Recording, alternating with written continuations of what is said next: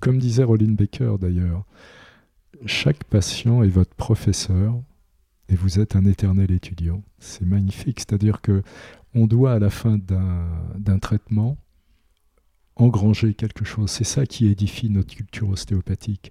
Comment le patient était au début, comment il est à la fin, qu'est-ce qu'on a pu sentir. Ce que l'on a expérimenté, c'est ce qui fait notre force, c'est ce qui fait notre vécu d'ostéopathe. Et donc, à la fin de chaque traitement, posez-vous la question. Prenez 2-3 minutes à vous pour qu'est-ce qui est neuf, parce que chaque traitement est neuf.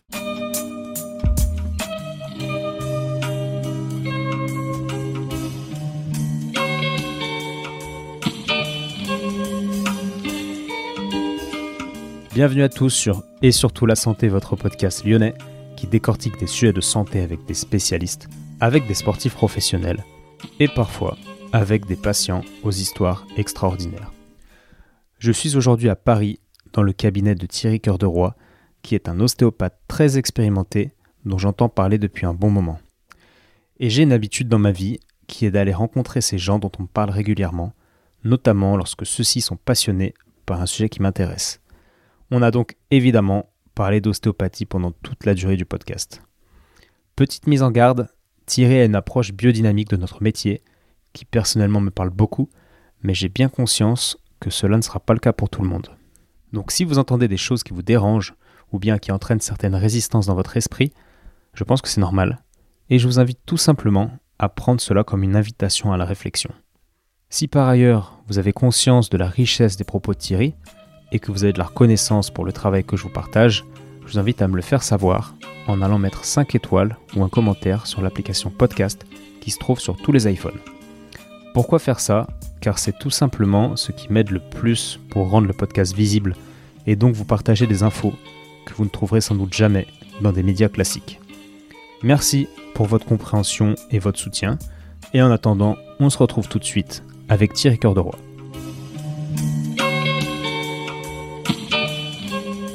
Bonjour Thierry. Bonjour Étienne. Merci d'avoir pris le temps pour moi en cette matinée du 1er avril 2021. Bienvenue. Alors, tu es assez connu à Paris, dans le monde de l'ostéopathie, mais à Lyon, on te connaît moins. J'ai demandé à certaines personnes mhm. euh, et, j'aimerais que tu te présentes du coup, en tant qu'homme, pas forcément en tant qu'ostéopathe. 70 ans, euh, bah, une histoire d'amour avec l'ostéopathie en fait. Euh, commencé en 77, diplômé 82, enfin kiné à la base. J'ai terminé en 77 euh, kiné et à l'époque, bah, vraiment, il fallait faire ostéopathie pour, pour continuer. En ayant fait le COS, enfin à l'époque qui s'appelait Sutherland, et deux ans après, à cheval, j'ai fait Atman, dans la mesure, à l'époque, les collèges étaient très démarqués. Le COS, enfin IWGS, c'était euh, très structurel, alors que Marc Bosetto, avec Atman, euh, amenait un parfum de, fluidique, de fluidique euh, énergétique, qui, était très spécifique à lui. Donc c'était c'était bien de pouvoir cheminer avec euh, bah, des bribes du travail de Sutherland et de Rollin Baker, puisqu'à l'époque, encore que à, IWGS, il y avait Bernard Barillon qui était un ami personnel de Magoun. Donc il y a eu quand même un enseignement déjà au niveau crânien qui était avec quelqu'un, c'était l'ostéopathie crânienne membraneuse. C'est-à-dire, c'était quand même, euh, j'ai un souvenir euh, d'une prise de temporale qui était quand même euh, ferme. Voilà. Et puis, mm, Atman, bah, c'était vraiment cette ouverture à l'écoute, c'est-à-dire vraiment placer les mains et essayer tout de suite de rentrer en relation avec la vie dans les tissus. Et bah, ça, c'est tellement merveilleux que ça ne m'a jamais quitté, en fait. C'est pour ça que faire une approche structurelle, c'est intéressant parce que ça permet de comprendre des volumes, de même le fait de placer quelqu'un en lombarole, même si on lâche après, ce qui est mon cas. Mais euh, je, ne regrette pas d'avoir fait ses études structurelles, d'avoir même travaillé avec Laurie Hartman, qui était un Anglais de, vraiment de l'école anglaise, avec une, une approche manipulative extraordinaire. C'est-à-dire c'est quelqu'un dans n'importe quelle position qui faisait, qui explosait un cuboïde ou une C7 avec une, avec une qualité, une justesse assez incroyable. Mais en réalité, très vite, au bout de 5 ans de pratique, l'aspect structurel, c'était pas satisfaisant. C'est-à-dire, il y a une phrase merveilleuse de Sutherland quand il dit permettre à la fonction physiologique de manifester sa propre puissance plutôt que d'utiliser une force aveugle venue de l'extérieur. Alors ça, il y a des phrases comme ça qui changent une vie.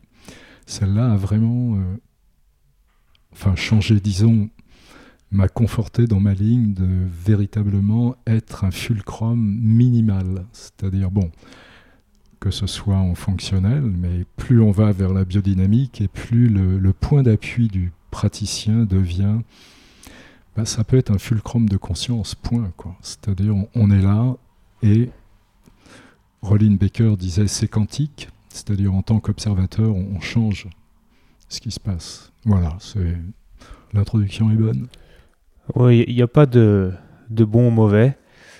En tout cas, on a, on a compris de quoi on allait parler aujourd'hui, ça c'est sûr. Ah oui, euh, non, non, bien, bien d'accord, Étienne. Je, ne réfute pas. Enfin, la, la médecine manipulative, l'ostéopathie, c'est une grande boîte à outils.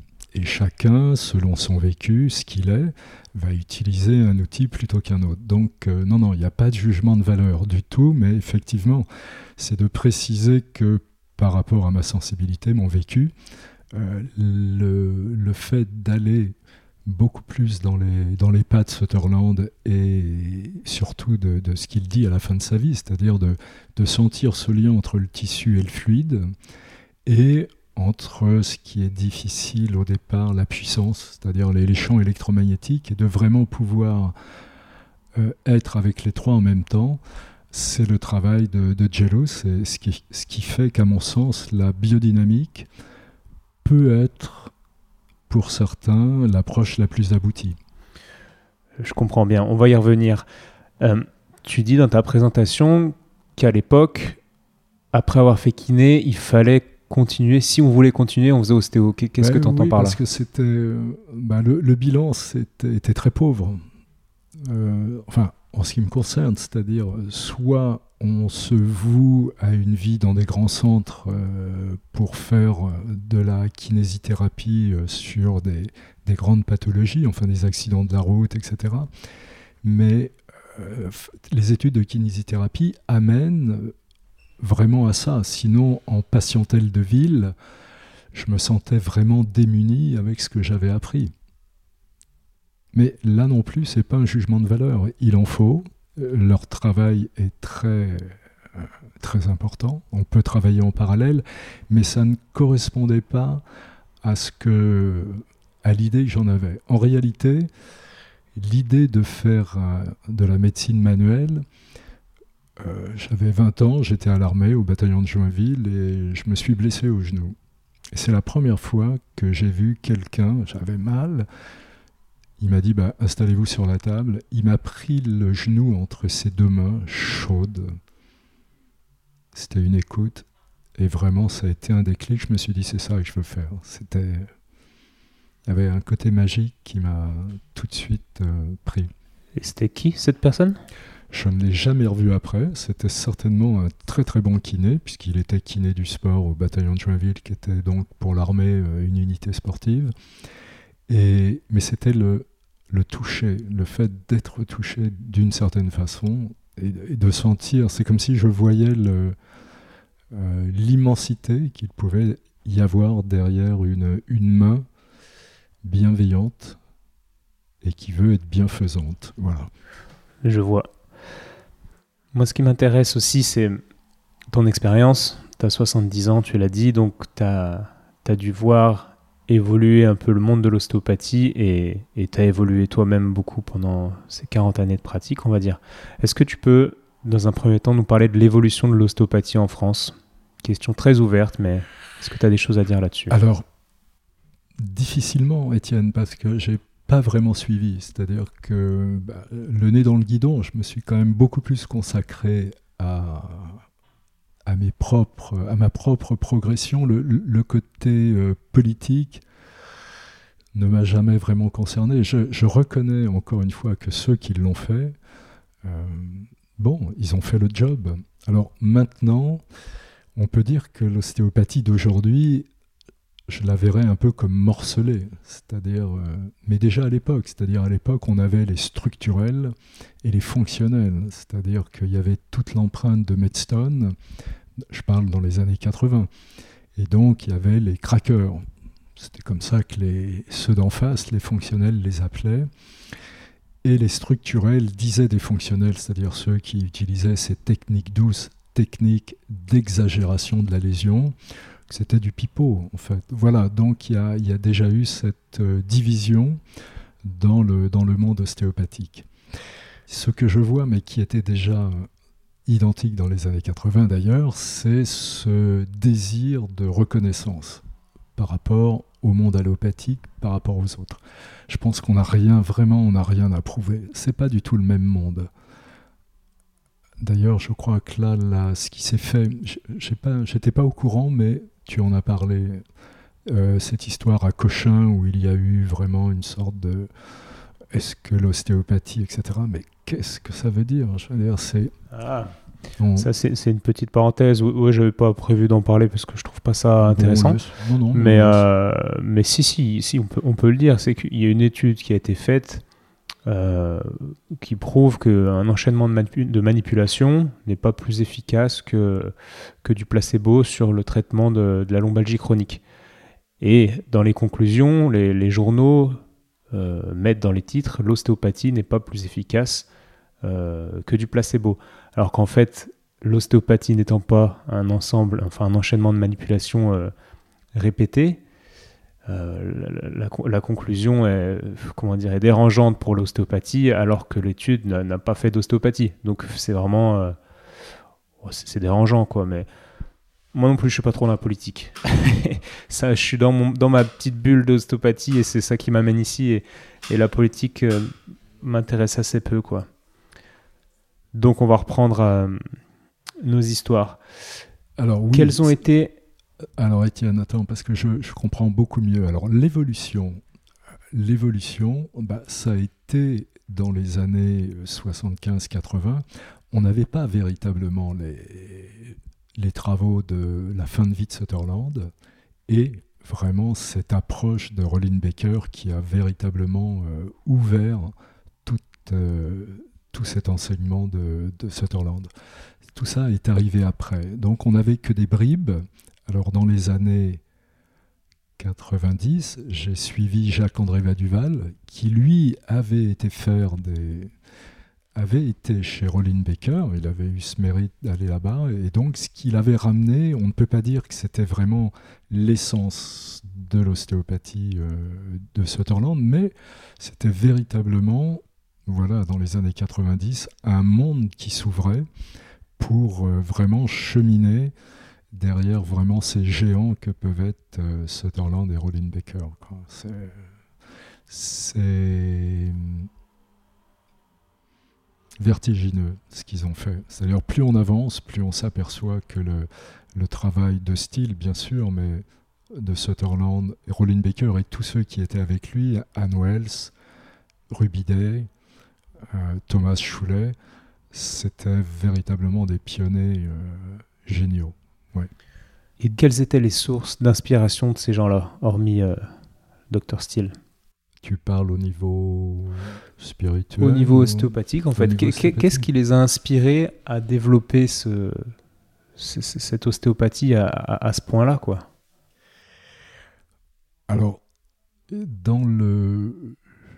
Bah, c'est véritablement le génie de Sutherland, c'est-à-dire que c'est Rollin Baker, Choulet, Anne Wells, tous les véritablement les, disciples de la dernière heure, parce que il a évolué tellement vite dans les trois dernières années, et c'est une des grandes difficultés qu'on peut rencontrer quand on veut comprendre le mécanisme crânio-sacré parce que Sutherland démarre dans les années 1900 avec une vision très structurelle, c'est-à-dire les premiers écrits montrent flexion-extension de la sphéno-basilaire, c'est-à-dire ça fonctionne comme deux vertèbres. On met l'ethmoïde devant, ça fait latéroflexion, ça fait rotation. Après, il amène la membrane, c'est-à-dire il s'aperçoit que les membranes de tension réciproque, que la dure-mère avec la faux et la tente, ont un mouvement cohérent.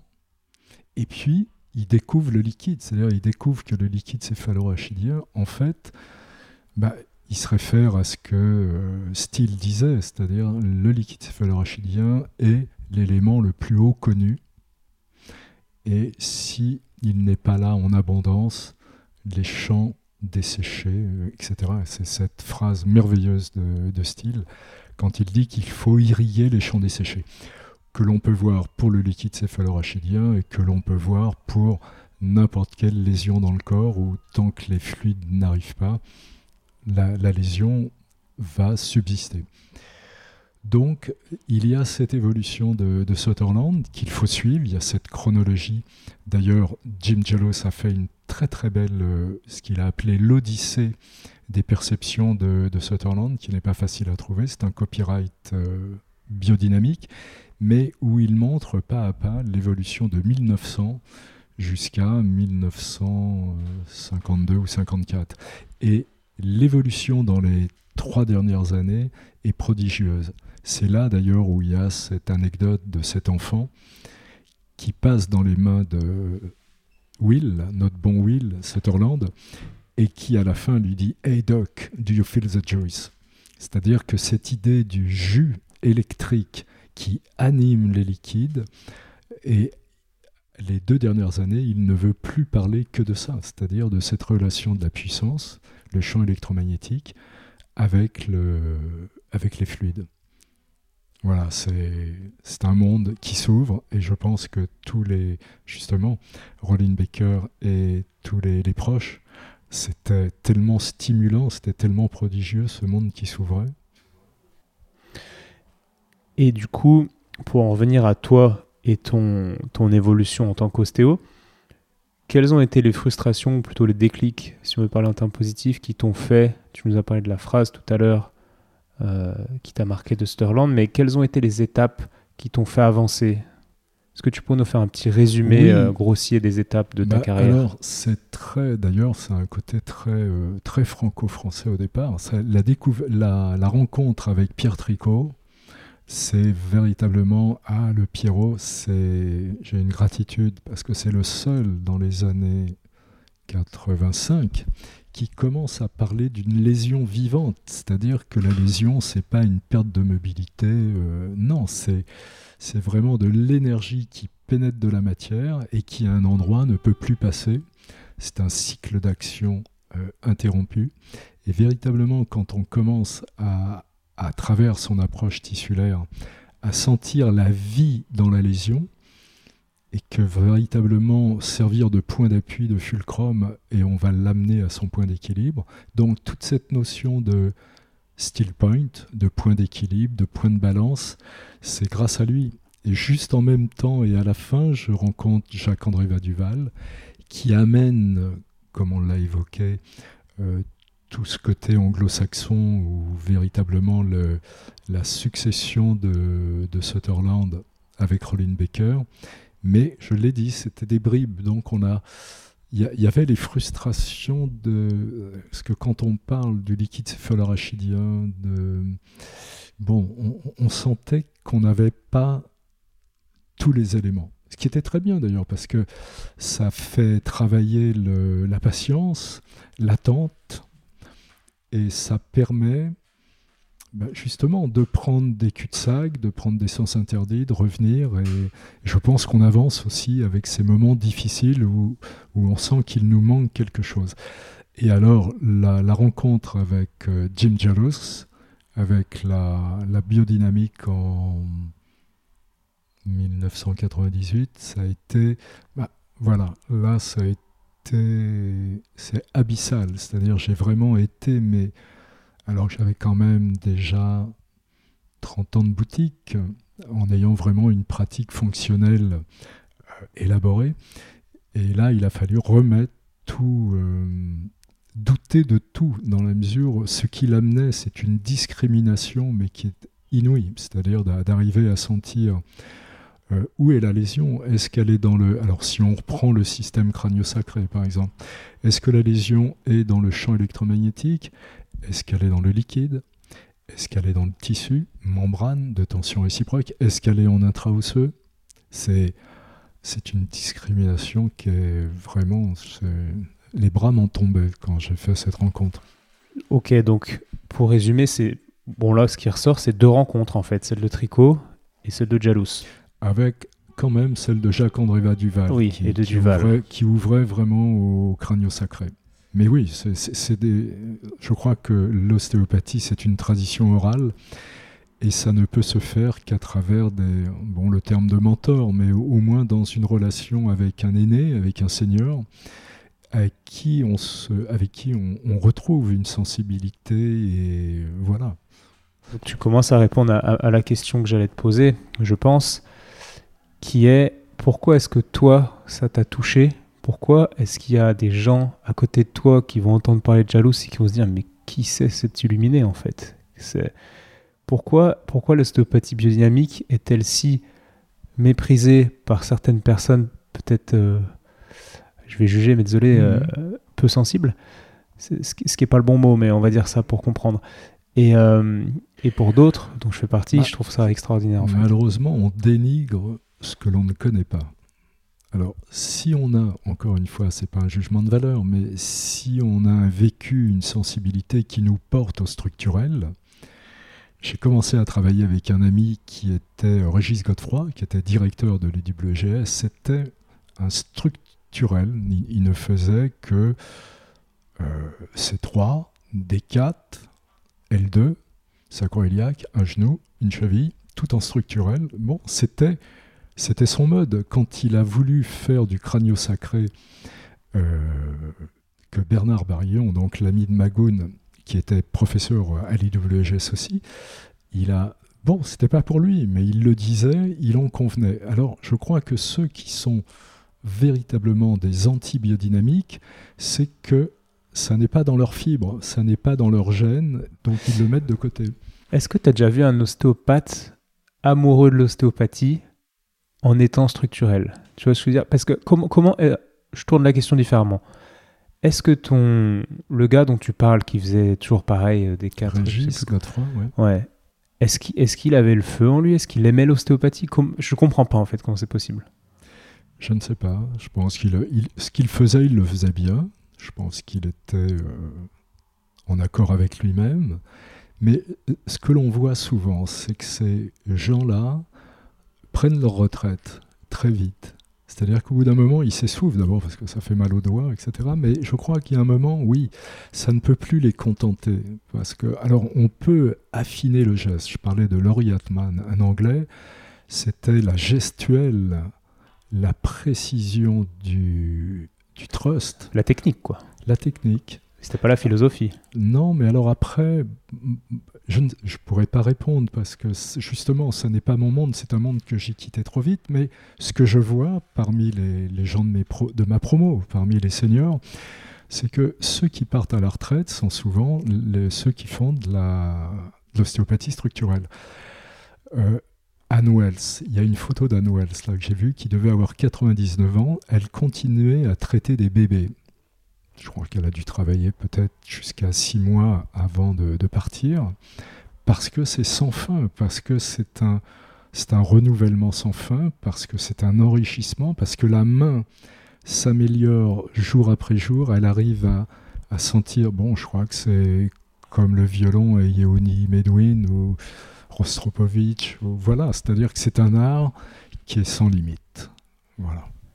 Mais il faut, il faut, il faut, comment dire, ouvrir cette porte qui nous montre qu'il n'y a pas de limite. Moi, au début, en fait, j'ai pas. Comment dire J'essaie de garder la foi. C'était vraiment une histoire de confiance envers ce que les anciens me disaient, parce que, parce que je, les, je les admire un petit peu, j'admire leurs résultats, et je savais qu'il y avait un potentiel énorme en l'ostéopathie, mais, mais je le voyais pas, quoi. Et c'est un jour, ben, Je pense que, que Emmanuel Roche y est pour beaucoup et le séminaire mm. qu'on a fait. J'ai l'impression d'avoir ouvert une porte et d'avoir vu derrière la porte en fait tout ce que j'imaginais. C'est ça. Et je crois qu'il y en a qui ouvrent jamais la porte en fait. On a tous des portes comme ça, oui, oui. Bah, c'est un beau témoignage que tu donnes parce que c'est ça, c'est-à-dire qu'il y a un moment, on entrevoit. Alors après, il y a tout le chemin à faire, bien évidemment, avec ces embûches, avec des temps incompressibles, parce que, imaginons un cours de crânien de 3 heures. Allez, un jour, on est étudiant et l'enseignant balaye Sutherland de 1900 jusqu'à 1952 en, donnant tous les temps. C'est impossible. Et en plus, s'il donne en plus des notions de biodynamique, il va y avoir automatiquement des temps incompressibles où la main va être obligée de comprendre, d'attendre, de voilà. Et donc, euh, mais c'est intéressant d'avoir le chemin complet. C'est-à-dire que des aînés vous disent voilà ce que vous allez rencontrer. C'est-à-dire qu'une fois qu'on l'a entendu, je donne un exemple. Je suis resté euh, pendant quatre ans sur, en étant à la tête, une impression de tension dans le coccyx et le sacrum. J'avais fait du tissulaire avec Pierre, j'avais fait un peu de crânio sacré, et je me dis, bon, bah, c'est un intraosseux. Donc je quittais la tête, je me mettais au sacrum. Pendant dix minutes, je travaillais, car qui n'a pas un intraosseux de sacrum avec toutes les chutes sur les fesses que l'on fait avant l'ossification terminale du sacrum? Donc euh, je faisais un bon travail tissulaire, intraosseux. Je remontais à la tête, ça n'avait pas bougé d'un poil. Je retrouvais la même tension. Je rencontre Gilles. Gilles parle de la fluctuation longitudinale de Sutherland et que le jus électrique, la puissance, le potentiel inhérent, peut rester bloqué au niveau du coccyx du sacrum et ne pas monter. C'était exactement ça. Ça faisait quatre ans que je butais sur quelque chose que je ne comprenais pas. Du jour où quelqu'un qui en a fait l'expérience me l'a dit, la fois suivante, quand je l'ai eu dans les mains, je suis resté à la tête et j'ai attendu que petit à petit, sur le rythme que Jim donne de 12 secondes d'inspire, 12 secondes d'expire, cette fluctuation longitudinale va monter. C'est-à-dire que c'est vraiment un jus électrique qui anime le liquide céphalorachidien. C'est ça, cette fluctuation du LCR. Et qui va monter, ou pas d'ailleurs, parce qu'elle peut très bien buter souvent, s'arrêter au sacrum, pour des gens qui ont fait des burn-out ou qui sont sur des traitements à long cours de cortisone, etc., vous n'allez pas trouver ça. Quelqu'un qui est en pleine forme, vous allez sentir cette fluctuation monter, passer le sacrum, arriver jusque dans le foramen magnum, rentrer dans la fosse postérieure, fosse moyenne, ruisseler le long des pariétaux et se réunir juste au niveau de la cristallie. C'est rare de la sentir aussi bien, mais c'est ça. C'est la fluctuation longitudinale de Sutherland. C'est une merveille. Donc, je, serais peut-être encore en train de me demander pourquoi il y avait quelque chose qui restait bloqué dans le sacrum.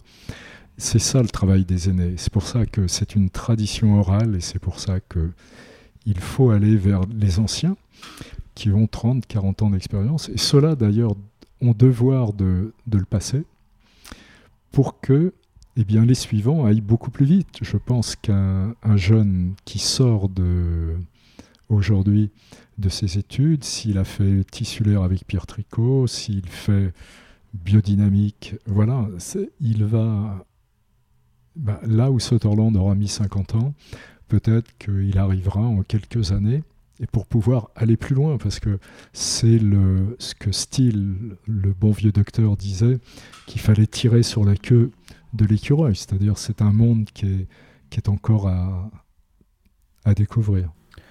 Est-ce que tu as vu au fur et à mesure de ton évolution et de, ce que tu comprenais euh, et, ce que tu ressentais dans tes mains, est-ce que tu as vu une, une évolution euh, proportionnelle, on va dire, dans, dans le résultat concret de l'amélioration des cas de tes patients Ah oui, oui, oui. Oui, alors, d'abord dans la compréhension de ce qui se passe. C'est-à-dire, bon, c'est aussi important que le praticien puisse, à la fin d'une séance, dire écoutez, voilà, je pense, ce qu'on a trouvé où les forces thérapeutiques ont travaillé, c'est à tel endroit, voilà ce qui s'est passé. On prend de la bouteille, on a aussi le sens du pronostic, c'est-à-dire de pouvoir dire au patient, vous savez, là, il va falloir qu'on se voit peut-être 4-5 fois. Vous allez peut-être aller un peu mieux, mais il ne s'agit pas de remettre les compteurs à zéro, mais vous avez accumulé quand même tellement un contentieux traumatique que votre limbago d'aujourd'hui, ne, croyez pas que c'est la feuille de papier que vous venez de, soulever.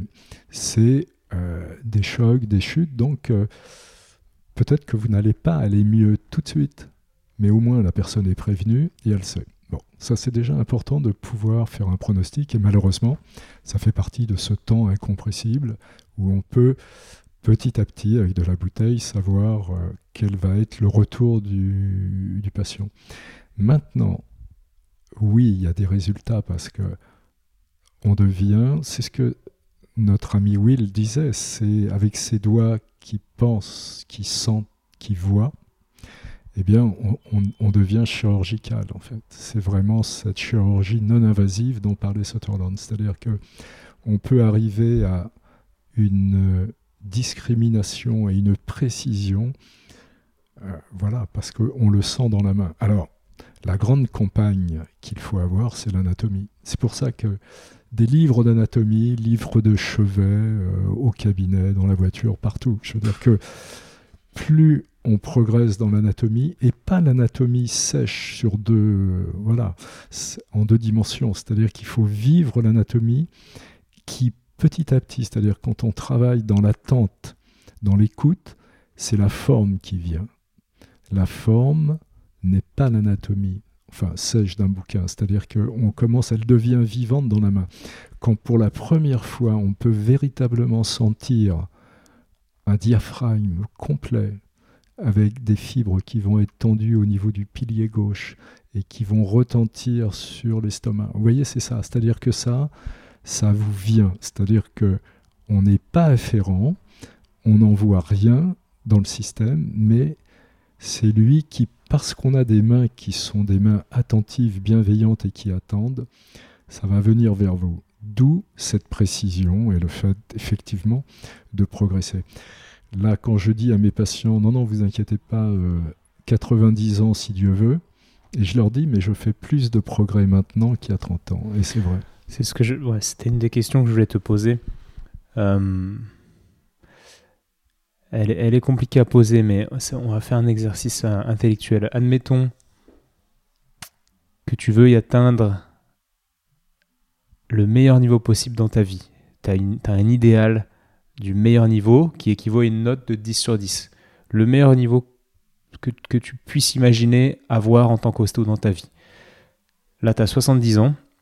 À combien estimes-tu ta note actuelle de ton niveau par rapport au potentiel que, que tu imagines euh, c'est pas facile. Hein. Non, il faudrait peut-être reformuler la question que. Est-ce que tu est-ce que tu t'estimes Non, non, je vois, je vois très bien ce que tu veux dire, Étienne. Mais euh, je crois que c'est impossible parce que. Oui, je crois aussi. c'est impossible. Non, je crois qu'on n'est jamais content de soi. C'est-à-dire, c'est ce que je dis là aux jeunes qui viennent travailler avec moi. A des gens qui sont contents d'eux. Hein. Alors oui, alors là, un piège. Il y, a, il y, a, une pensée extraordinaire de, de Rolling Baker qui disait Je ne me relaxe que dans l'incertitude. C'est magnifique parce que quand on met les mains sur un patient, c'est un monde de mystère. Donc euh, on va tirer un fil, celui que les forces thérapeutiques veulent, nous montrer, mais c'est sans fin, encore une fois. Donc euh, c'est pour ça que c'est un, une relation passionnée à, ce métier, parce que on progresse, mais en même temps on voit que plus on en sait, moins on en sait. Voilà, donc c'est sans fin. Mais si, bah, quand on est avec son patient, on donne. je crois que c'est une parole de Gandhi qui disait aux ambassadeurs anglais, qui lui disait Mais vous vous rendez compte, les décisions que vous prenez? Il disait En mon âme et conscience, je fais ce que je dois faire. Voilà, donc. Euh, voilà, pour répondre à cette question de savoir où on en est, bah, j'espère pouvoir durer parce que c'est vrai que plus on avance et plus on, en fait, c'est une expérimentation. C'est-à-dire que l'ostéopathie, chaque patient, et ça je le dis aux jeunes qui, qui peuvent écouter, chaque patient, comme disait Roline Baker d'ailleurs, chaque patient est votre professeur et vous êtes un éternel étudiant. C'est magnifique. C'est-à-dire que on doit à la fin d'un traitement engranger quelque chose. C'est ça qui édifie notre culture ostéopathique. Comment le patient était au début, comment il est à la fin, qu'est-ce qu'on a pu sentir. Ce que l'on a expérimenté, c'est ce qui fait notre force, c'est ce qui fait notre vécu d'ostéopathe. Et donc, à la fin de chaque traitement, posez-vous la question. Prenez 2-3 minutes à vous pour qu'est-ce qui est neuf Parce que chaque traitement est neuf. Jim Jalos dit que quand on traite, si dans la tête vous vous dites Ah bah oui, ça je connais, il dit alors là, vous êtes déjà en train de vous planter. C'est faux. On ne peut jamais rencontrer deux fois la même chose. Alors, bien sûr, il va y avoir une zone, il va y avoir quelque chose de semblable, mais c'est neuf. C'est ça qui est extraordinaire aussi, ce qui fait qu'à Noël, ça a 99 ans. Tous les pionniers, Robert Fulford, tous ces gens-là ont travaillé très tard parce que justement, on ne peut plus s'arrêter. C'est sûr. Donc tu as encore une marge de progression, quoi. Bah, si Dieu veut, comme je dis, parce que peut-être 20 ans, je verrai. Mais oui, mais comme tu, si tu, n'estimes pas garder ton niveau actuel de 70 à 20 ans. Tu enfin, imagines bien que tu vas continuer à grandir, quoi, et évoluer en tant qu'ostéopathe. On est d'accord? Bien évidemment, par, par, rapport à ce qu'on vient de dire, c'est-à-dire c'est cette expérience, cette expérimentation qui s'enrichit et qui fait que Bien sûr, c'est ça, prendre de la bouteille, c'est ça, bon, parce que c'est la discrimination qui qu'on ne peut pas avoir euh, tout de suite, mais qui petit à petit, le fait d'avoir vu des centaines et des centaines de façons de réagir d'un patient, bon, bah, on va avoir cette discrimination qui va, vraiment euh, nous aider, bien sûr. Est-ce que tu aurais aimé qu'on qu'on te dise certaines choses euh, un peu plus tôt dans ta vie? 40 ans plus tôt, par exemple Alors, Tu me disais tout à l'heure en off que tu essaies un peu de partager ce que tu aurais aimé qu'on te dise plus tôt. Est-ce que, est que tu peux nous parler un peu de ces choses? Bah, Oui, parce qu'en fait, si on veut faire un peu d'enseignement ou, parler aux, aux jeunes, c'est avec cette pensée derrière, c'est qu'est-ce que j'aurais voulu entendre il y a 40 ans? Alors, il y a 40 ans, j'aurais voulu entendre d'abord que c'est une médecine inouïe. C'est-à-dire que là, c'est même pas la peine de, perdre du temps à discuter avec la médecine allopathique. Je veux dire, bon, d'ailleurs, les, chirurgiens, parce que souvent on a de meilleurs rapports avec des chirurgiens, parce que ce qu'on a en commun, c'est l'anatomie. Ils ne demandent pas comment on travaille, euh, etc. Non, non, euh, il nous tient, je te confie un tel, je l'ai opéré, et tout, vois, ce que tu peux faire. mais je crois que vouloir à tout prix, le, complexe du médecin, ou vouloir vraiment euh, justifier notre approche, c'est une approche manuelle où il y a une part de mystère. C'est la vie qui palpite dans nos mains, c'est ça qu'il faut garder. C'est-à-dire véritablement être avec cette vie qui frémit sous nos doigts et qui nous parle et qui petit à petit va devenir de plus en plus audible, voilà, c'est, j'aurais voulu qu'on me conforte sur euh, avancer uniquement avec ça. C'est, rien à voir avec le reste. Ne perdons pas de temps à, des justifications. Même comment expliquer véritablement un changement dans les tissus, dans les fluides? Hmm, c'est impossible. Donc voilà, ça c'est vraiment le premier message que j'aurais voulu entendre. Le deuxième, c'est bien sûr pendant le temps des écoles, on apprend des tests. Alors des tests à non plus finir. Je me rappelle qu'au bout des études, je me disais, mais si je veux faire des tests euh, musculosquelettiques, viscéraux, crâniens, faire une amamnèse, c'est 5 heures. C'est pas possible. Alors que ce qui est venu avec euh, Sutherland est personne ne dit comment Steele travaillait. C'est-à-dire, comment faisait-il ses diagnostics? On raconte ce côté qui est peut-être une légende, c'est qu'il arrive dans une classe et où, il y avait un, professeur avec des élèves qui étaient en train d'essayer de trouver une lésion. Il est arrivé du fond de la classe, il a mis le doigt juste sur une quatrième côte, il a dit There. On, on pense que Steele traversait, c'est-à-dire qu'il avait une telle conscience de l'anatomie qu'il voyait bah, par exemple un squelette, il voyait une arborisation artérielle, une arborisation veineuse, lymphatique, nerveuse, et il voyait là où ça passait pas. Donc c'est une façon. Il faut s'appeler peut-être Steele pour le faire, mais on peut. Voilà, cette idée, c'est de prendre une globalité. Et là, oui, où je voulais en venir, c'est vraiment dès que vous le pouvez, pratiquer l'écoute au naturel. C'est-à-dire que pas de test. Le patient est allongé, vous mettez les mains aux pieds, à la tête, aux épaules. Vous changez souvent d'ailleurs pour éviter ce côté euh, réducteur d'un ronron où on se met toujours au même endroit. Et vous écoutez le corps au naturel. Vous ne projetez rien à l'intérieur, d'où ces idées de la biodynamique de diviser l'attention entre la pièce et le patient pour ne pas comprimer. Quand on est tissulaire, on est obligé de mettre une compression pour que les tissus nous parlent. Mais si on veut ajouter le tissu et qui plus est les champs électromagnétiques, il faut que les mains soient transparentes et ne mettent aucune compression. Voilà, et ça, pratiquez-le. Ça peut prendre du temps. Mais petit à petit, vous allez voir que l'organisme va vous renvoyer une forme. Vous allez petit à petit sentir des champs lésionnels. C'est-à-dire que par rapport à ce qu'on apprend, enfin ce que j'ai appris, que la lésion ostéopathique, la dysfonction somatique, c'était euh, interfacétaire, que c'était vraiment isolé, pas du tout.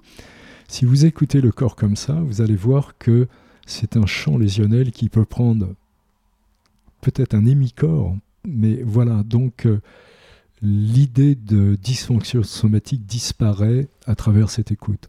Ce qui ne veut pas dire que ça n'existe pas, ce qui ne veut pas dire qu'on ne pourra pas faire un trust sur deux facettes des 3 des 4, si ça nous semble cohérent.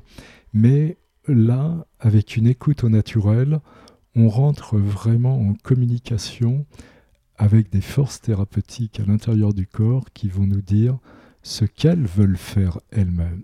On en revient à cette pensée de Sutherland, permettre à la fonction physiologique de manifester sa propre puissance.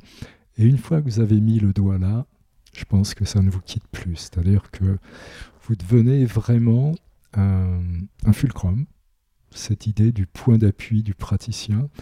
Et plus il est au bon endroit, dans le tempo, moins il a de, moins il a de force, moins vous êtes obligé de mettre euh, un, appui. Voilà. C'est ce que j'aurais voulu qu'on me dise et qu'on me donne aussi des outils pratiques qui est celui du fonctionnel, c'est-à-dire de on parlait à notre époque de l'exagération de lésion. C'est ce que c'était les mots de, de Sutherland. Et on en est arrivé à parler de l'aisance. C'est-à-dire que quand vous mettez les mains sous une lésion, que vous partez en fonctionnel, vous accompagnez les tissus vers leur point d'équilibre. À ce moment-là, si vous attendez, les liquides pénètrent. Vous commencez à avoir quelque chose qui, comme disait Steele, il faut irriguer les champs desséchés. Et si on m'avait dit à ce moment-là, attendez, attendez, parce que c'est certainement ce que Sutherland a dû faire. C'est-à-dire qu'à un moment, peut-être un soir, il était fatigué, il a amené ses tissus à leur point d'équilibre, les fluides sont arrivés, et au moment où il allait partir, il a senti le champ électromagnétique se mettre à bosser dans les fluides. Et c'est là où il a commencé à parler d'intelligence dans les fluides, avec un I majuscule. Donc voilà, essayez, essayez de faire ça, c'est-à-dire un travail fonctionnel, vous amenez tissus à leur point d'équilibre. Still point, c'est là où on arrête la plupart du temps. Si on attend un peu, on sent que les liquides peuvent à nouveau venir dans ces tissus secs, desséchés de la lésion. Et si on attend encore, bah, vous, allez, sentir que le boss est à l'intérieur. Et ça vous donne parfois l'impression que vous aviez des gants de. C'est-à-dire, vous, vous êtes content de vous, vous êtes arrivé véritablement à une précision au point d'équilibre, et là, les forces intérieures vous démontrent que ben voilà, vous pouviez quand même avoir des gants de boxe parce que les, forces qu'elles emploient sont d'une géométrie parfaite et d'une précision parfaite. J'aurais aimé qu'on me dise ça aussi il y, a, il y a 40 ans, parce que ça donne Après, bah, c'est comme disait Rollin Baker, il faut des patients et de la patience. Ouais. Mais tu l'aurais cru si on t'avait parlé du, du boss, comme tu dis. Tu mentionnes ça comme si tout le monde allait savoir de quoi on parle. Tu aurais eu un temps de maturation de l'idée important quand même, non? Il y aurait des résistances en toi. Bien sûr, mais j'en ai encore. Par exemple, dans, dans, le cheminement de Jim Jalos, dans les phases 6-7, où vraiment on arrive entre corps de santé, corps de souffrance, bon, il y, y a, des choses qui, bah, qu'il faut expérimenter. C'est-à-dire, encore une fois, on peut être réticent au départ parce que c'est à la frontière des mondes. C'est-à-dire, euh, et je, connais beaucoup de jeunes qui se sont, enfin des camarades de promo, qui se sont abîmés dans des euh, visions un peu pseudo-mystico, éthérico, fluidiques, etc. Donc, il euh, faut être très vigilant. Il faut quand même avoir les pieds sur terre. Mais je pense que justement, ces pionniers, alors ce que l'on reproche, nous, Français, au discours euh, anglo-saxon, c'est qu'ils sont très religieux. Donc, euh, que l'on parle du souffle, comme Sutherland le faisait, qu'il parle du souffle de vie, du Bistilando, qui est un psaume qui dit tais-toi et connais. Bon, ce sont des références religieuses, mais ce qu'il a touché du doigt, c'est la vie, avec un V majuscule. C'est pas. Euh, voilà, c'est. Il a voulu y mettre des mots pour que les suivants comprennent, mais tous les mots sont réducteurs. Mais quand on parle du boss, oui, tu fais allusion à Rollin Baker quand, il parlait du patron, bah, c'est juste à cette charnière dont je viens de vous parler. C'est-à-dire, même si vous êtes réticent, au moment où vous êtes en fonctionnel, vous avez amené un genou, euh, une charnière occipito-atloïdienne, juste à son point d'équilibre, où ça flotte où les liquides commencent à rentrer, au moment où vous devriez partir. Si vous attendez, vous allez sentir ce, que Rollin appelait le boss de façon très, très affectueuse, c'est-à-dire véritablement la vie elle-même à l'intérieur du patient qui fait son propre fulcrum où le processus autothérapeutique est à l'œuvre, c'est-à-dire où vous, il n'y a plus aucune force qui sort de vos mains, et tout le boulot se fait à l'intérieur. Alors vous le faites une fois, vous l'expérimentez deux fois, trois fois, et vous êtes quand même obligé de, bah, de rendre les armes, c'est-à-dire de, sentir que le véritable travail, ce sont les forces thérapeutiques, les forces d'homéostasie, exactement comme le fait que vous réglez votre l'insuline se règle toute seule. Bon, donc c'est toutes ces constantes et les forces alors c'est là d'ailleurs où on peut rajouter quand même ce que Jim Jealous amène à l'ostéopathie de Sutherland, c'est sa rencontre. Il donnait des cours d'embryologie dans les écoles de Kirksville ou enfin des moines aux États-Unis. Et donc, il a fait le lien entre Blechschmidt, qui était un, un embryologiste, mais qui n'était pas du tout euh, classique, qui s'est aperçu qu'en fait c'était les fluides qui prenaient les décisions. Alors là aussi, s'il y a une chose qui m'a marqué, c'est les trous, le trou ovale par exemple dans la base du crâne. Bon, vous avez regardé un squelette sec, vous voyez un trou ovale. En fait, il faut comprendre que ce sont les forces embryologiques qui, les forces fluidiques qui ont tellement tourbillonné autour du trou ovale que ça a provoqué un effet létaux sur les cellules et qui ont permis au trou de se faire. alors, cette idée que ce sont des forces fluidiques vivantes qui modèlent même l'os, que un trou se fait à partir de ces tourbillons dans les fluides, ça aussi, moi c'est une idée qui a été déterminante, qui, qui a permis quand j'ai remis les mains sur une tête, de sentir des forces fluidiques à l'œuvre, qui modèlent en permanence. Parce que l'idée qu'amène euh, c'est de dire que les forces embryologiques sont les forces qui continuent après et que ce sont les forces qui restaurent le corps. Vous voyez, c'est une continuité entre des forces qui créent, enfin qui créent, qui mettent euh, en place et qui après continuent toute la vie à être des forces de restauration. Ça aussi, c'est euh, inouï parce que ça vous permet de faire confiance à ces forces qui sont à l'intérieur. Une autre, parce que je crois qu'on on, évolue avec surtout les, des pensées, je vous soumets, parce que ça, ça a été aussi très euh, comme un, chemin de Damas pour moi, Jim Jalous de dire Et qu'est-ce qui se passe si aucune force ne sort de vos mains Tout est à l'intérieur. Expérimentez-le. Voilà, c'est aussi un message parce que ça peut changer une vie d'ostéopathe. Clairement. Quels sont les ce que, ce que j'appelle les portes d'entrée dans tes traitements? C'est une petite dédicace à, Marjolaine, qui est une, une amie ostéo avec qui j'échange beaucoup, qui m'inspire beaucoup. Quels sont le, quel, quel, est le fil que tu as tiré pour, euh, pour ensuite cheminer euh, tout au long du traitement? Le, premier fil Alors, le premier fil, alors on, on, en revient quand même à une sémantique de biodynamique. Euh, Jim Jallo attache beaucoup d'importance au silence. C'est-à-dire, bon, ce que d'autres, comme Pierre, vont appeler l'ancrage de l'ostéopathe. C'est-à-dire, le premier fil, c'est le neutre du praticien. C'est-à-dire, bon, on a tous nos soucis, euh, la feuille d'impôt, la voiture, on a été obligé de mettre euh, un, ticket. Euh, bon, voilà, nos, nos, soucis, notre quotidien. Avant de démarrer un traitement, il faut vraiment laisser tout ça à la porte.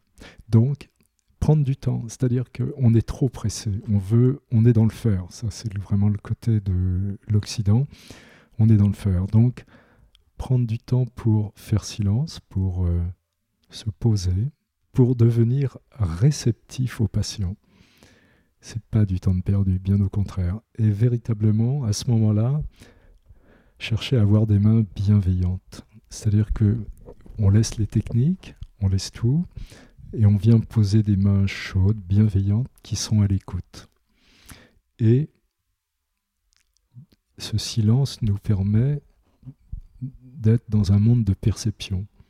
Et là encore, il ne faut pas se mettre en doute, c'est-à-dire que ce que vous allez percevoir, ce qui va venir vers vous du corps du patient, c'est exactement comme de respirer le parfum d'une rose.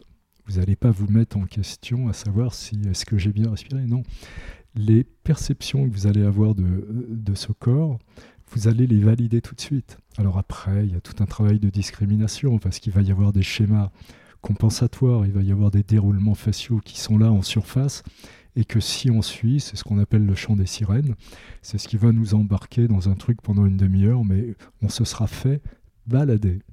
D'où cette idée du silence, d'où cette idée de vraiment attendre, attendre, et Jim euh, dit en plus attendre encore, c'est-à-dire ce temps d'attente qui, qui est inconfortable, c'est-à-dire vous avez un patient sur la table, si on attend 10 minutes pour que les forces thérapeutiques à l'intérieur nous disent vraiment quel est le job, c'est-à-dire où est-ce qu'il va falloir mettre un point d'appui, même si on revient après sur du fonctionnel, mais au moins on, lui aura laissé le temps d'exprimer où il a envie où il nous demande de l'accompagner comme point d'appui sur la zone, sur la lésion, ici et maintenant, qui doit être travaillée. Car si on arrive avec toutes ces valises de tests, comment vous allez faire la part des choses? Pourquoi vous allez dire je commence là? Ça va être des... Bon, voilà, c'est votre valise ostéopathique qui va vous dire je fais ça. Alors que là, cette merveille d'écouter le corps au naturel, c'est lui qui va vous dire ce dont il a besoin. Ok. Ça répond à ta question? Ça, répond. C'est comme, comme fil Ça, ça répond à ma question. J'ai encore du mal, moi, à faire ça. Attendre. Et, c'est normal, je me mets pas de pression, mais tu vois. Non, non, mais alors, Jim disait aussi, parce que j'aime bien faire référence à Jalous. Ouais, ça, tu, le sais beaucoup. Comme, mais oui, mais parce que, en fait, on avance avec, euh, avec ce que disent les aînés. Euh, c'est neuf à chaque fois. Donc, même un ostéopathe chevronné va avoir le même, la même difficulté malgré tout. Ce temps d'attente, il est fondamental, il, est difficile. Alors, souvent, on revient en arrière parce qu'on se dit, je suis pas capable, je vais pas y arriver, c'est trop long, qu'est-ce que, le patient va penser? Donc, on revient dans un monde de doute, dans un monde où on est un peu angoissé. Alors que la porte d'entrée, c'est que si vous rentrez dans cette écoute au naturel, c'est, ça doit être serein. Tout au moins, Voilà, c'est un monde où vous voulez être bienveillant pour le patient. C'est une autre démarche, c'est-à-dire qu'il n'y a pas d'habilité palpatoire à avoir, c'est seulement être présent. Alors après, voilà, on a ce silence, et après, c'est essayer d'être le plus présent à ce que le corps du patient va nous raconter. Tricot, c'est pas son approche, ça?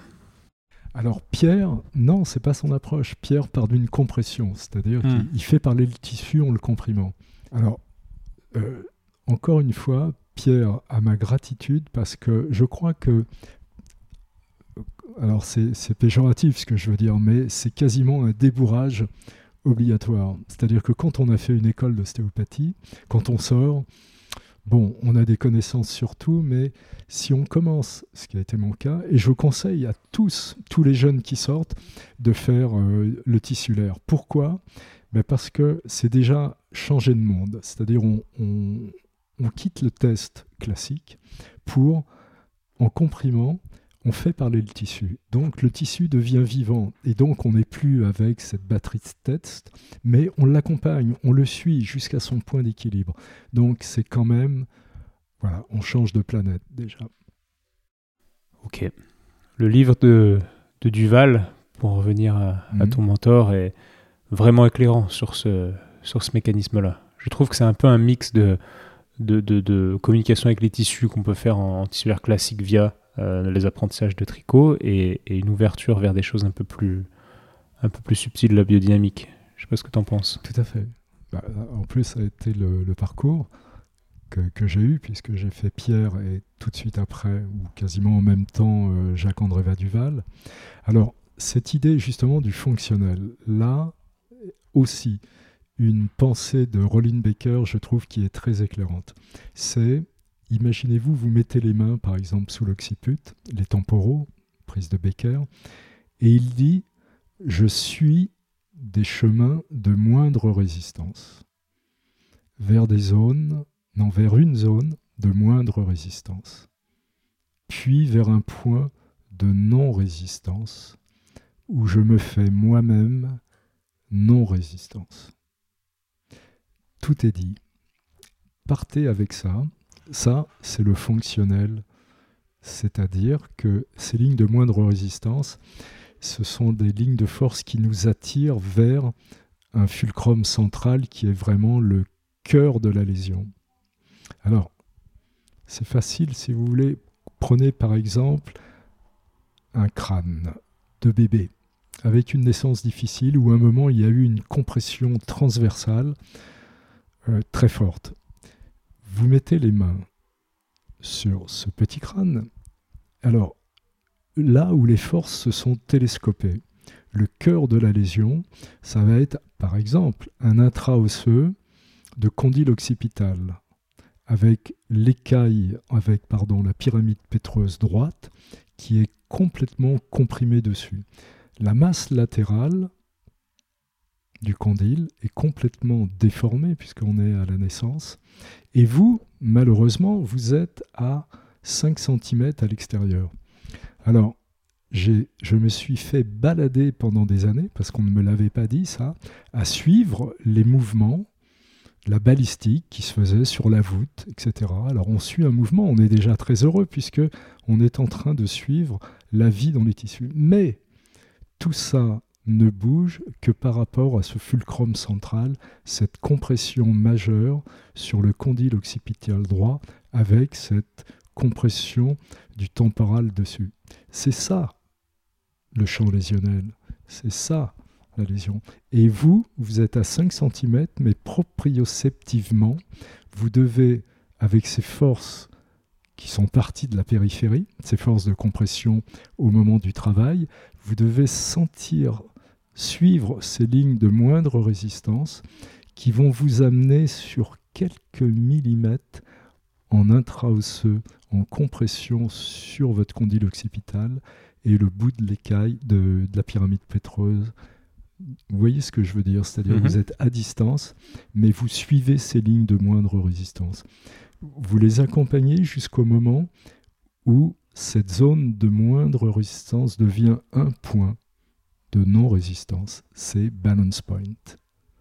D'accord? Point d'équilibre. vous attendez, les liquides arrivent dedans, vous attendez encore le jus, le the fluid in a fluid, c'est-à-dire vraiment la force électromagnétique vient vraiment dégager la lésion. Voilà, avec cette phrase de Baker, on peut cheminer toute une vie. Ça me parle. Pourquoi est-ce que quand on lit Baker, Steele ou Sutherland, on voit que ces gars-là font des, traitements très réguliers? Je pense aux dispensaires de Steele qui, qui, hébergent des patients avec des, gros problèmes, euh, des patients qui restent 4 mois à Kirksville et, et, qui les voit, euh, tous les deux jours. Quoi. Pourquoi aujourd'hui un traitement d'une dure 45 minutes, sachant que les traitements qu'ils décrivent souvent ils sont beaucoup plus courts pourquoi est-ce qu'aujourd'hui ça dure 45 minutes et pourquoi est-ce qu'on dit bah, de revenir dans 3 semaines, ce genre de trucs quoi qu'on entend partout, qu'on ne lit pas dans les livres?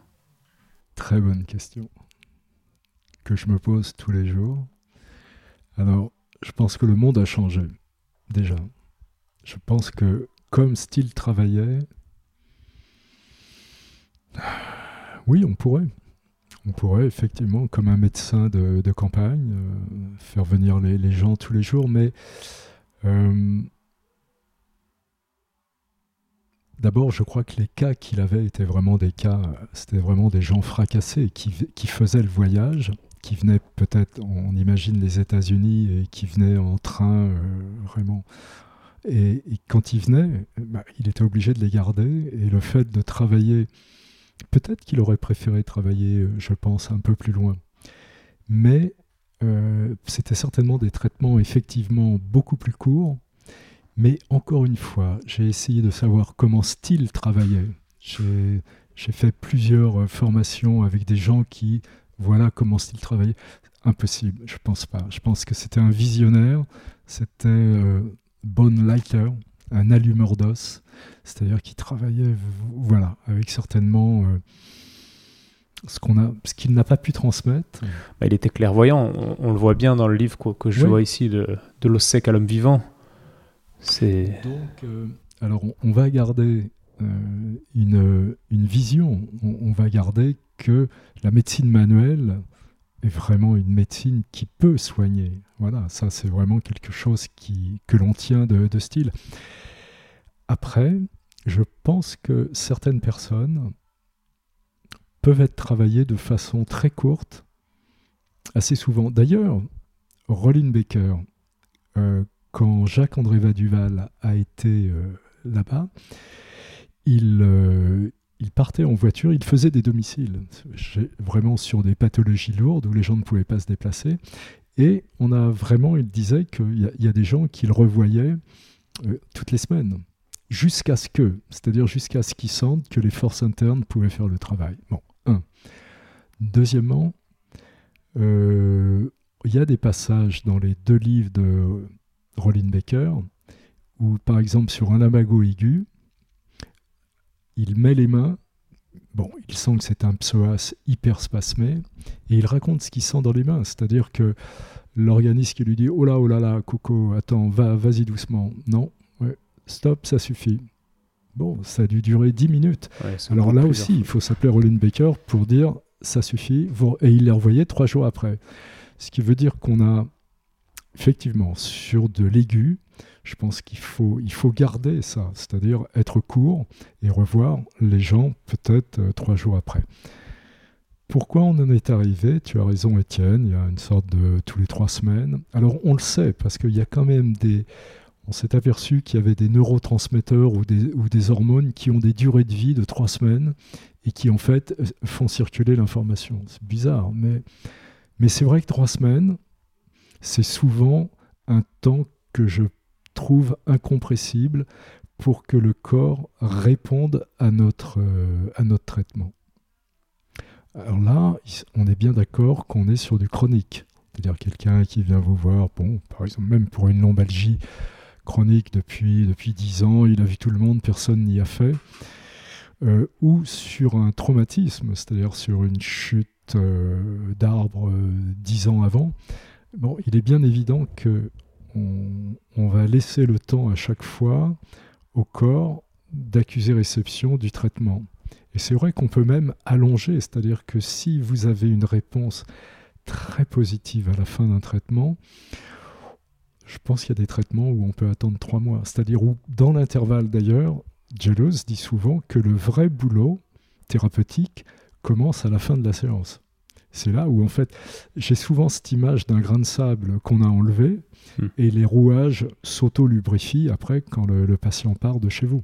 Donc le job se fait après. Mais ça reste une question entière, Étienne, tu as bien raison. J'ai réfléchi beaucoup, moi je fais revenir pour, pour de l'aigu. Le problème c'est que, ouais, peu importe.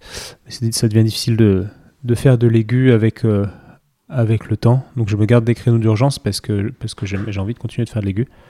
Et euh, du coup, je, fais revenir euh, facilement, juste pour voir, et ça m'intéresse. En fait, j'ai développé cette pratique avec les sportifs que je vais des fois voir à l'étranger, puis je les vois le premier jour, le deuxième jour, et parfois si je reste un peu plus pour, pour me reposer, bah, je les vois quand même un troisième jour. Quoi. Et c'est super intéressant de, de, faire petit à petit, de diviser le traitement de 45 minutes ou peut-être d'une heure en, en, trois séances, quoi, jour après jour. Et, ça m'a fait me poser beaucoup de questions. Et, là encore, avec des sportifs, je suis des équipes sur Lyon, euh, et, du coup, je vais me rendre euh, dans la salle et je les vois, par exemple, parfois deux, trois fois par semaine. Et c'est super intéressant et je trouve ça très pertinent, en fait, de, de casser ce modèle d'une séance toutes les trois semaines et de les revoir euh, à, trois jours quand il y a un problème aigu et d'y aller petite, couche, petite dose par petite dose, quoi. Tout à fait. D'ailleurs, ça permet de revenir sur justement ce témoignage de Baker. Quand il, parle avec, enfin silencieusement, c'est-à-dire que c'est le corps qui lui parle, et quand euh, avec une main sous le psoas euh, et l'autre main sur un genou pour tenter de rééquilibrer, de déspasmer le, ce psoas, le corps lui dit oh là, oh là, moins fort que ça. Bon, ça y est, merci, c'est fini. C'est-à-dire que je pense, voilà, c'était pour venir au fait que on surtraite. Je crois que en bon occidentaux que nous sommes, avec toutes les bonnes intentions du monde, et en plus parce que le patient va payer tout à l'heure, il faut en faire. Et on en fait trop. Ça, c'est véritablement... Alors, on a tous des retours de manivelle. C'est-à-dire, rappelez-vous tous ces patients qui vous rappellent le lendemain en vous disant, mais qu'est-ce que vous m'avez fait? Je suis complètement cassé. Alors, le fait de se cacher derrière, oui, mais vous inquiétez pas, c'est une réponse de tissu blessé, ça va aller mieux et tout. Non, non, non, non. Je crois que il faut vraiment aller vers le aucun retour de manivelle. Donc, à chaque fois que vous avez ce genre de, de patients qui vous rappellent en disant qu'ils ont été moins bien après, posez-vous la question, refaites le film et voyez, et la plupart du temps, vous apercevrez que vous en avez trop fait. Donc, ce que tu dis, Étienne, est très intéressant pour ça, c'est-à-dire que le fait, non pas de faire un traitement complet, qu'est-ce que ça veut dire, mais euh, effectivement, le fait de fragmenter comme ça un peu, arriver à cette euh, sensibilité où à un moment le corps du patient vous dit stop, ça y est, là, j'en ai assez parce que je ne vais pas digérer après. Posez-vous la question. Oui. Très très bien, parce que c'est là où je voulais en venir. Je crois qu'en développant cette sensibilité, dont on parlait tout à l'heure, en ouvrant ses perceptions, etc., au bout d'un moment, ça devient tellement net qu'il faut arrêter. quoi. Moi, je dis souvent aux patients, bah là, là, on peut pas aller plus loin, soit parce qu'il y a plus de, plus de jus dans le moteur, qu'on sent qu'il y a une sorte de, de, de, stillness et, qu'on n'a plus rien à faire, soit, des fois, je sens qu'on pourrait continuer, mais, mais, mais on a cette intuition d'un corps, vous savez, qui a, trop mangé, qui peut plus rien manger, qui est encore en sorte de une sorte de mise en flottement et, qui nous dit non stop et on, on sent qu'on peut pas aller alors c'est difficile de mettre des mots mais on sent qu'il faut qu'on s'arrête, quoi.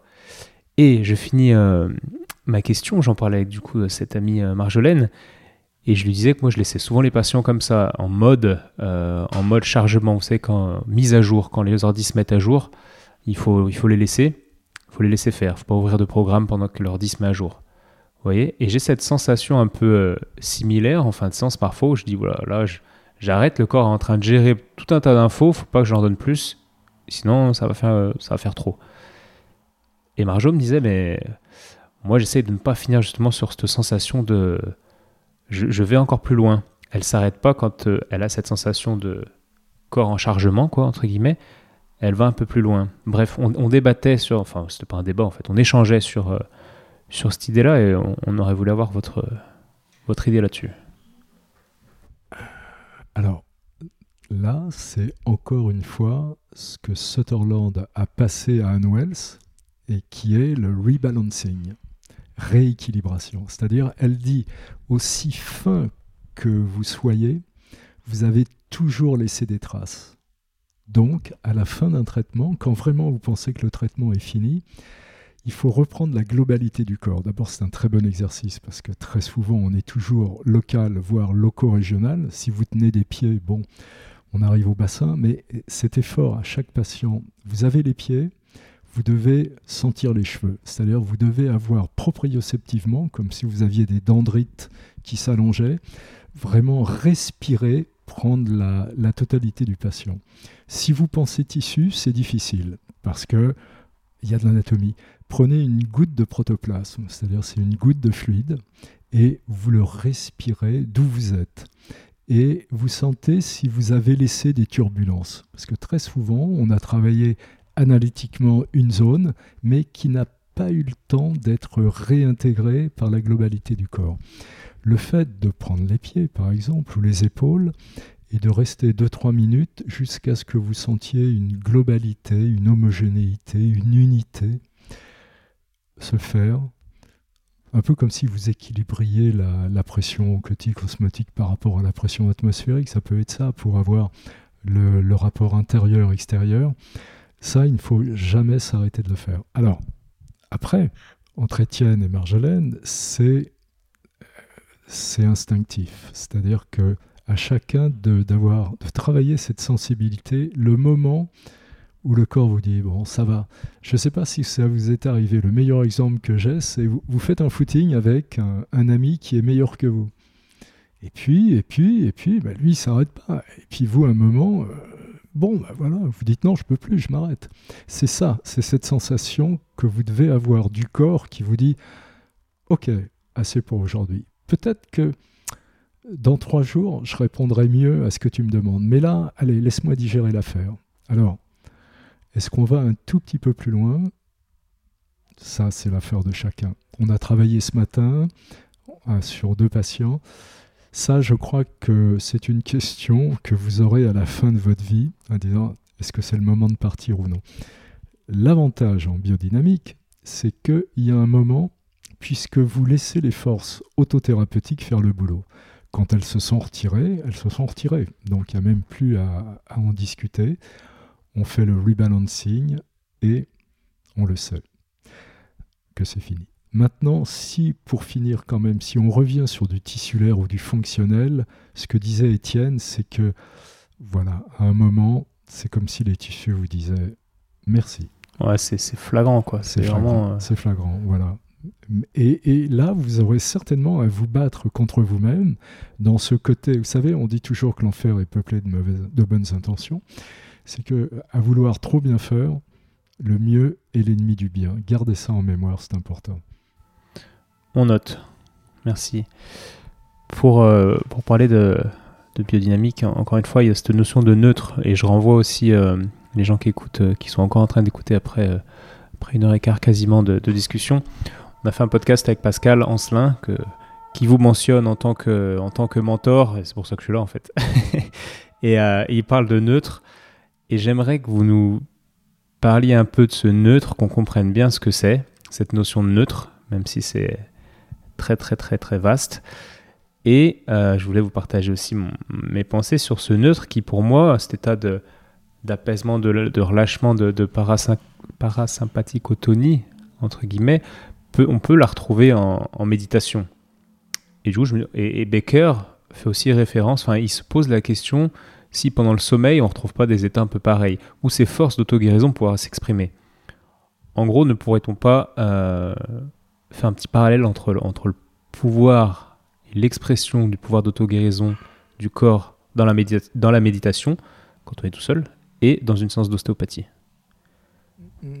Oui, alors à ceci près que dans une méditation, je crois qu'on peut soigner l'âme, l'esprit, c'est-à-dire on peut véritablement faire le vide. Bon, voilà, c'est un, autre monde. Mais euh, il va y avoir effectivement des forces internes qui vont travailler, mais je pense sur un autre plan.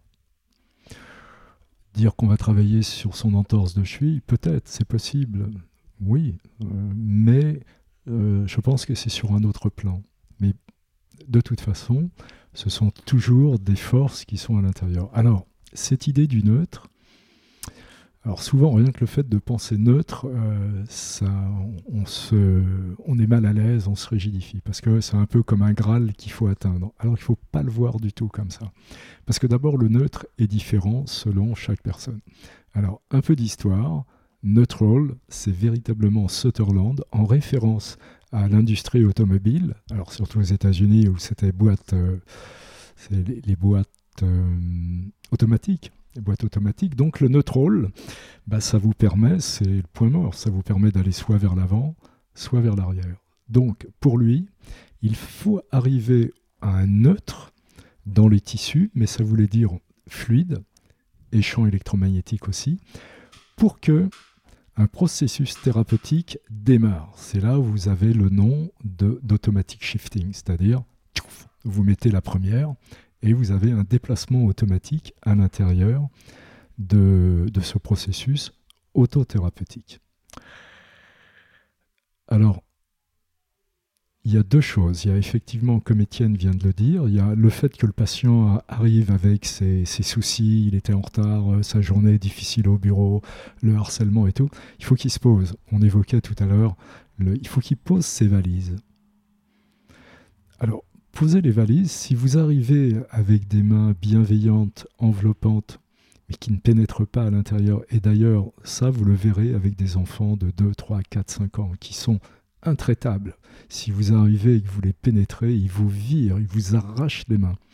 Si vous rentrez véritablement en, en demandant quasiment la permission de venir approcher son corps fluidique, ces enfants vous acceptent. D'ailleurs, ils vous regardent en disant Tiens, c'est bizarre, je connais pas ça, mais parce que vous, vous respectez leur enveloppe électromagnétique, euh, énergétique, que sais-je, mais c'est important. Vous verrez, avec ces... faites-le avec les enfants, c'est le jour et la nuit. Si avant, vous ne mettez pas de compression, je crois que c'est le terme. D'ailleurs, démarrer un traitement, euh, démarrer un traitement chez un enfant de 3-4 ans directement sur le crâne, enfin, on a tous connu ces mains qui sont arrachées, ils veulent pas. Bien entendu, il faut d'abord qu'il y ait du jus dans le système. Donc, la meilleure prise chez ces enfants de 2 à 5 ans, venez prendre la citerne de Péquet, c'est-à-dire charnière dorso-lombaire. Et là, vous avez un cerveau fluidique qui est véritablement cette citerne lymphatique qui draine tout le, toute la lymphe. Donc, vous mettez en fait en lien, en relation avec un monde fluidique. Vous pénétrez pas, vous poussez pas, vous essayez de percevoir de l'extérieur cette dynamique des fluides à l'intérieur. Bon voilà, c'est un peu hors question, mais c'était important de le, préciser. Attendre, attendre, par cette écoute au naturel. C'est pour ça que je vous dis, je vous invite vraiment à écouter ce corps au naturel sans rien mettre à l'intérieur. Alors, il va y avoir des schémas compensatoires, il va y avoir des déroulements faciaux, des, choses qui vont vous attirer, vous laissez tomber. C'est pas ça qui vous intéresse. Et le fait de vous mettre en même temps dans l'espace, dans, votre pièce, voire même plus loin, pour garder cette frontière naturelle entre le patient et l'extérieur. Ça vous évite de plonger vers des schémas euh, voilà, qui, qui attireraient votre attention le système neurovégétatif se calme et ce que Jim Jalos appelle l'homogénéisation du tissu, du fluide et des champs électromagnétiques. Vous, dans votre main de praticien, c'est le moment où vous ne pouvez plus faire la différence entre tissu, fluide et jus électrique. C'est comme une sorte de goutte de protoplasme qui a une sorte de vent électrique à l'intérieur vous ne pouvez plus faire la, part tissu fluide puissance. Ça signe le moment où le patient se, réunifie. D'ailleurs, c'est important, Jim parlait, il a traité des, des torturés du Chili ou d'Argentine, je ne sais pas, par la junte militaire, et il a mis trois quarts d'heure chez tous ses patients à trouver le neutre C'est-à-dire que les gens avaient été tellement laminés par ces tortures qu'ils n'arrivaient même plus à avoir une unité tissu flux de puissance. Ça revient un peu à cette pensée aussi euh, mythique de Sutherland quand il dit Vous ne savez pas quoi faire Faites une compression du quatrième ventricule. Ça veut dire revenez au moins à cette unité des fluides près de la ligne médiane. Donc voilà, c'est pour vous dire que ce neutre est différent à chaque fois. Donc vous allez être cet éternel étudiant et chaque patient va être votre professeur. C'est pour ça que parler du neutre, bah, c'est arrivé à un moment où vous avez comme un vide, il ne se passe plus rien, et à l'intérieur, vous avez des forces thérapeutiques, des forces fluidiques qui se mettent à faire le boulot. Et vous, vous êtes un observateur et vous les suivez. Alors, c'est loin, mais voilà, c'est ça, arriver au neutre, c'est de d'attendre, d'attendre que le boss à l'intérieur fasse le job. Ok, ça me, ça me va. bon, super. Là, je sais pas s'il y a des gens qui ne sont pas ostéo qui nous ont suivis jusqu'à là. Je pense pas. Ou alors ils sont très curieux. déjà pour un ostéopathe, je pense que les trois quarts n'ont pas tout compris ce qu'on a raconté. Et, quand on n'est pas ostéo, on parle chinois. Là, vous, en avez conscience quand même. Conscience. Oui, mais alors c'est quand même une parole avant tout pour les jeunes ostéopathes. C'est-à-dire, c'est voilà, l'idée, c'était de de dire voilà ce que j'aurais voulu entendre il y a 40 ans. C'est-à-dire qu'il y, a un acte de foi dans, le, dans cette merveille du corps et, d'être vraiment des témoins, des observateurs, de, le laisser s'exprimer et d'être avec. Alors, je pense que ça va parler à des non-ostéopathes qui, bon, qui ont une sensibilité. Ouais, j'ai hâte d'avoir quelques, quelques, retours. En tout cas, cette. Euh, cet acte de foi, ça, ça, me parle beaucoup. Quoi. Enfin, le, conseil, et moi j'ai que 10 ans d'expérience, mais, mais, mais je, enfin, je vous rejoins. Quoi. Le fait de, de se dire, en fait, ces anciens, ils, sont intelligents, c'est pas des cons, en fait. On, osez les écouter et, et, vous laisser guider par ce qu'ils racontent et découvrir par vous-même, quoi. Au lieu de se plonger dans la science pour revenir au petit, euh, à la petite discussion qu'on avait en off et, et, mm. au début du podcast, cette science qui, qui casse la perception des ostéos. Moi, j'ai un, gros problème, c'est que dès que je me mets à lire des articles scientifiques, je, il, faut, il me faut un temps pour redevenir euh, l'ostéo que je suis, sensible, etc. Quoi. Mais ça me casse vraiment de mes sensations. Hmm. J'arrive pas à... J'arrive pas, quoi. C'est tellement des mondes opposés que j'arrive pas à, naviguer entre les deux. Voilà. Après, il y a des gens qui me disent, ouais, il faut euh, justement euh, y arriver. Mais moi, j'arrive pas. Pour moi, ça aurait été un gros frein de me plonger dans l'evidence-based ostéopathie, mais un énorme frein, c'est même pas un frein, un mur en fait, à mon développement en tant qu'ostéo. Voilà, pour témoigner. Non, non, je crois. Alors, pour rester quand même euh, les pieds par terre, c'est l'anatomie. C'est-à-dire ne, jamais arrêter de travailler son anatomie, même sur soi. C'est-à-dire une fois qu'on a euh, c'est ce que faisait, c'est ce que demandait euh, Sutherland à ses étudiants avec la tour du Véron. C'est-à-dire, c'est une sorte de méditation où le petit Véron se balade dans le troisième ventricule, va dans le ventricule latéral, sent la centrale électrique euh, autour du thalamus. En fait, c'est faire ce voyage sur soi aussi, c'est-à-dire que l'anatomie devienne vivante aussi en soi. Mais je pense que voilà, ça c'est ce qui nous ramène quand même euh, les pieds sur terre, c'est l'anatomie. Alors ça, il ne faut surtout pas arrêter. Anatomie, physiologie, histologie, c'est ce que disait euh, Steele d'ailleurs, c'est quand même, c'est ce monde-là, mais on, voilà, ça c'est notre appui. Hmm. Parfait. Pour en finir, c'est vrai qu'il est, est, surtout dédié aux, ostéos, aux jeunes ostéos, cet épisode. Si vous aviez un jeune ostéopathe qui compte vraiment beaucoup pour vous, un gars qui est, diplômé depuis deux ans ou qui est en quatrième année, peu importe, et que vous deviez lui donner cinq livres. Cinq Cinq livres. Je ne demande pas un seul ni deux, cinq. pour euh, le guider le long de son chemin, toute sa vie, le long de son chemin d'ostéopathe. Hmm. Cinq. Bah, recherche et pratique en ostéopathie de style. Enseignement dans la science de l'ostéopathie. Teaching the Science of Osteopathy. Encore de Sutherland, Contribution de pensée. Les deux livres, parce que sinon on va arriver, euh, les deux livres de, de Baker, Life in ah. Motion. Enfin, je, les attendais. voilà. Et puis, alors, il y a quand même un très bon bouquin aussi, mais alors là, c'est culture générale. C'est donc. Euh, ah, mais c'est celui que je mentionnais tout à l'heure, ouais. Oui, de, de John Lewis sur euh, Andrew Taylor Steele, de l'os sec à l'homme vivant. Bon, c'est. C'est de la documentation, mais c'est. Non, c'est important. Oui, oui c'est important. Mais bon, sinon, bah, c'est cette lignée. Euh, style est difficile quand même, hein, mais il faut lire entre les lignes. Et d'ailleurs, très souvent, c'est Sutherland qui, qui, explique ce que le bon vieux docteur voulait dire. Donc, euh, donc enseignement dans la science de l'ostéopathie et contribution de pensée, euh, c'est comme si Sutherland nous permettait de mieux comprendre le côté un peu euh, bah, old-fashion hmm. de, de, la façon d'écrire de, de, style. Et puis, bien sûr, Rollin Baker. Et puis, euh, tout ce que vous pourrez trouver de Jim Jelos, qui, à mon sens, est un géant. Il vient de nous quitter il y a très peu de temps. C'est un géant comme euh, Rollin Baker, Sutherland et Steele. Je pense qu'il a fait, euh, il, a, il fait faire. Alors, on a peu de recul à l'heure actuelle. Et comme Étienne nous disait, il y a tous ceux qui dénigrent parce que c'est ah, c'est dans un langage qui peut être pris euh, de façon ésotérique, mais pas du tout. S'il y a un monstre d'anatomie comme Sutherland et Steele, c'est bien, euh, c'est bien Jalos, qui était professeur d'anatomie et tout. Donc, ce sont, c'est, véritablement, voilà, cette progression depuis 1880 euh, jusqu'à nos jours.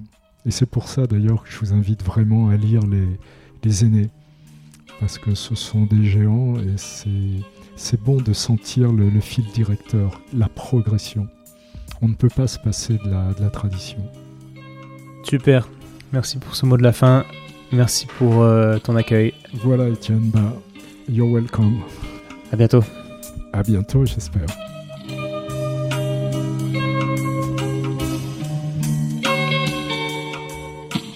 Bravo tu as écouté cet épisode de Et surtout la santé jusqu'au bout. Donc pour booster ce projet qui a pour but de te donner les meilleures infos possibles sur le thème de la santé, je t'invite à aller mettre 5 étoiles et un commentaire sur l'application podcast de l'iPhone de ton voisin. Comme je te l'explique régulièrement, c'est ça qui m'aide à faire monter le podcast au classement et donc ça me crédibilise pour ensuite inviter d'autres experts et ensuite te partager leurs conseils. Donc merci encore. Tu peux également suivre les aventures du projet sur Instagram à Étienne Bulidon. Et évidemment, si l'ostéopathie peut t'aider, bah, tu peux venir me consulter au cabinet du 120 rue Montesquieu à Lyon. Si je ne suis pas disponible, c'est Julien ou quelqu'un de l'équipe qui te prendra en charge. A bientôt et bonne fin de journée. Ciao